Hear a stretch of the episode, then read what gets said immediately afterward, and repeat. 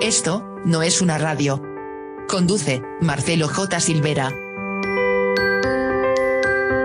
Buen día, buenas tardes, buenas noches. Los días 11 y 12 de septiembre de 2020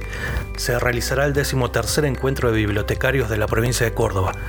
por primera vez en modalidad virtual. Este año nos encuentra en tiempos de pandemia, pero también en tiempos donde las bibliotecas debieron incrementar la imaginación y estrategias para cumplir un rol muy importante en la sociedad. José Luis Díaz, vicepresidente de la Asociación Bibliotecarios de Córdoba, dialogó con No es una radio en una extensa entrevista que vamos a compartir en dos. ¿Qué nuevos desafíos se plantean en esta edición 13 del Encuentro de Bibliotecarios de la provincia de Córdoba? El 13 Encuentro de Bibliotecarios de la provincia de Córdoba, bajo el lema Pensar la práctica bibliotecológica desde la dimensión política, social y cultural, es un encuentro que viene con una edición presencial y dado a, la pandemia, eh, el desafío que nosotros tenemos es trasladar este encuentro que por lo general siempre duran eh, dos jornadas enteras mañana tarde, ahora lo vamos a hacer en esta edición totalmente virtual. El gran desafío que nosotros tenemos, por un lado, es llevarlo a la virtualidad y el otro es que tenemos aproximadamente 20 espacios, de la cual van a hablar eh, invitados que tenemos de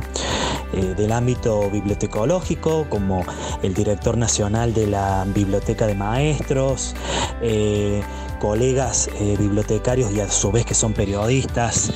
Y a nivel internacional vamos a estar vinculados con la gente de la Federación Internacional de Bibliotecas y Bibliotecarios IFLALAC Región América Latina y luego otra sección de la cual eh, van a estar participando eh, distintas experiencias por la cual eh, nosotros abrimos una convocatoria para que se pudieran presentar. Prácticamente tenemos un programa dividido por bloques. Esos bloques consta de la hora de la cual se va a transmitir el, el video.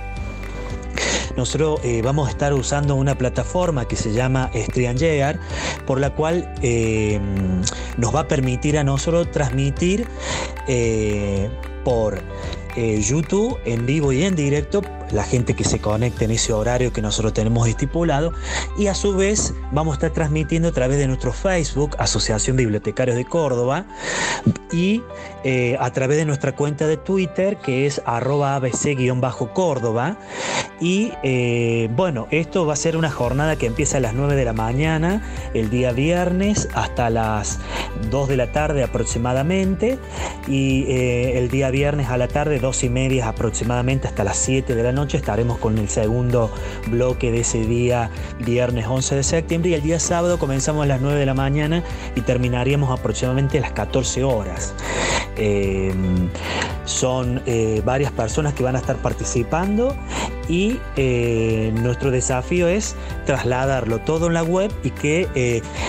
bueno, acá se van a encontrar con distintas temáticas atravesadas con este lema que es pensar nuestras prácticas bibliotecológicas desde la dimensión política, social y cultural,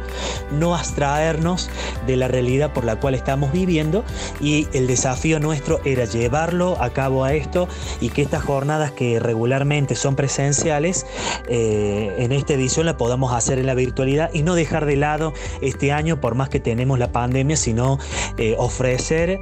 algún producto y dejar a la comunidad bibliotecaria, pero también a otros profesionales y a la gente en general, a, a la sociedad en general, que sepa que los bibliotecarios, aún en medio de esta situación, tenemos cosas para mostrar y para comunicar. Para los amantes del libro, de la lectura, para los estudiantes, el tiempo sin biblioteca fue complicado. ¿Qué nuevas estrategias florecieron para las bibliotecas en estos tiempos? Em, sobre los amantes del libro, de la lectura y en especial los estudiantes, en este tiempo de pandemia las bibliotecas eh, efectivamente pasaron por, por la situación de, cierre y, de cuarentena. Eh, a nivel de biblioteca florecieron un, un sinfín de, de estrategia en este tiempo y, la, gran mayoría lo que estuvo haciendo es eh, videos o grabarse o autograbarse, por ejemplo, durante la cuarentena, eh, contando cuentos, eh, haciendo alguna lectura en particular. Y las bibliotecas en general, casi la gran mayoría, tenemos un servicio que se llama el servicio de referencia o un servicio de búsqueda especial. En el caso nuestro, que no somos biblioteca, sino una asociación profesional, nosotros en, la pandemia creamos una red de bibliotecarios en casa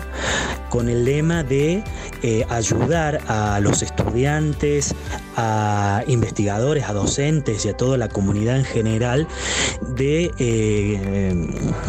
de invitar a todos los bibliotecarios del país y no solamente se anotaron de Argentina, sino también de América Latina, en el caso de Venezuela, de Ecuador, de Colombia, de la cual eh, nosotros a través de un formulario web le solicitamos a la gente que busca algún, algún material en particular o algún artículo de investigación o algo, eh, algún tipo de información que necesiten, completan ese formulario y nosotros luego lo derivamos a algún bibliotecario especializado en un determinado tema o em, que trabaje una determinada, que trabaje en una determinada biblioteca en particular. Tenemos bibliotecarios de bibliotecas universitarias, de escolares, de populares, de públicas, de, mm, eh, de instituciones privadas, de la cual ellos han dispuesto su tiempo, ellos dedican sus horas y también la posibilidad que ellos tienen a través de esas bibliotecas. Eh, y si no, hay otros sitios que nosotros los bibliotecarios por ahí, como somos los que estamos constantemente buscando información fidedigna, fiable, eh, que, cuente con atributos necesarios de veracidad sobre la información, eh, entonces nosotros lo que hemos diagramado este circuito de búsqueda y al cabo de tres días aproximadamente se le está enviando lo que está necesitando. Obviamente que en, en las bibliotecas el gran drama que tenemos o, que se nos planteó en el medio de la pandemia es la cuestión del derecho de autor, que también es un reclamo que nosotros tenemos hace mucho tiempo en relación de que las bibliotecas, eh, archivos, museos, centros de documentación no deberían tener este impedimento sobre la cuestión de derecho de autor, ya que somos los principales promotores de autores, de escritores, del libro como instrumento de difusión de, de la letra y de la, de la comunicación por el formato libro y bueno, nosotros hemos creado esta red justamente para tratar de satisfacer en medio de la pandemia necesidades de información las bibliotecas han tratado de convertirse eh, virtualmente de alguna manera. Hay muchos recursos que no se dispone, eh, dado a que está en soporte papel, por eso también hay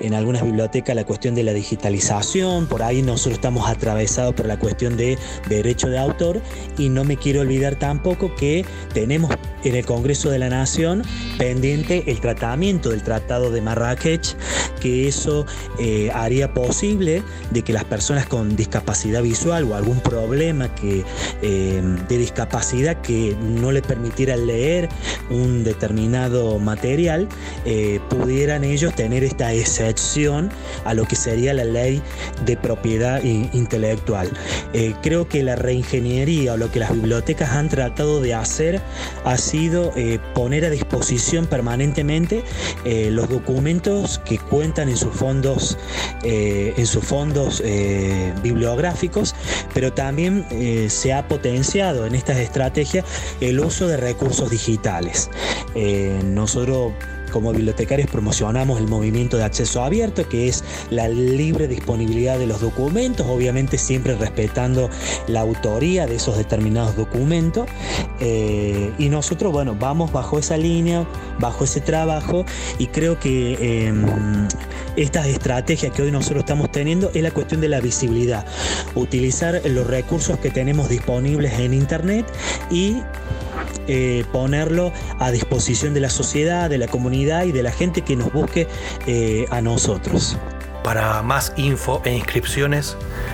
pueden dirigirse a vipcor.org.ar.